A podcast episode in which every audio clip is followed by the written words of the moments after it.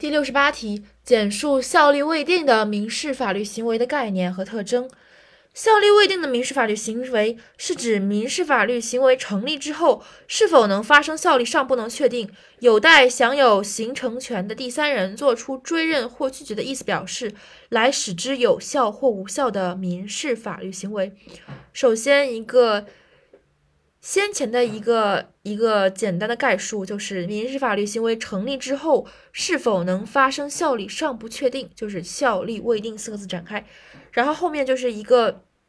内容的实质的概述，有待享有那形成权的第三人作出追认或拒绝的意思表示，来使之有效或无效的民事法律行为，定性民事法律行为。再重新背一下，效力未定的民事法律行为是指民事法律行为成立之后，其是否能够发生效力尚不确定，有待享有形成权的第三人作出追认或拒绝的意思表示，来使之有效或无效的民事法律行为。它的特征呢，是通过一个内在逻辑的方式来进行定义的。首先是，其实也可以用概念拆解。首先是已经成立，然后是效力不定。最后是有有待其他行为使之确定，就是已经成立，然后效力不定，然后有待确定。已经成立，效力未定的民事法律行为已经成立，但因缺欠缺处分权或行为能力，致使其效力不起位。这主要针对的是无权处无权代理和这个限制民事行为能力人独立实施的与其民事行为能力不相符合的民事法律行为。所以说就是。第一点，效力未定的民事法律行为已经成立，但因缺乏处分权或行为能力而使效力不齐备。第二点是尚不确定，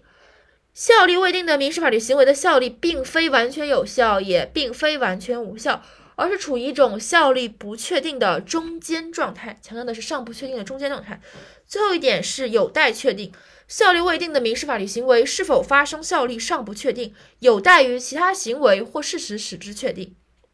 总结下概念：效力未定的民事法律行为是指民事法律行为发生之后，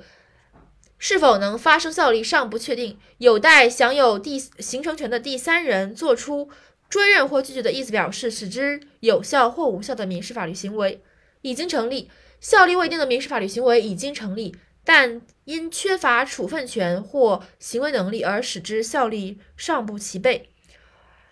尚不确定。效力未定的民事法律行为的效力并非完全有效，也并非完全无效，而是处于一种效力尚不确定的中间状态，有待确定。效力未定的民事法律行为是否发生效力尚不能确定，有待其他行为或事实使之确定。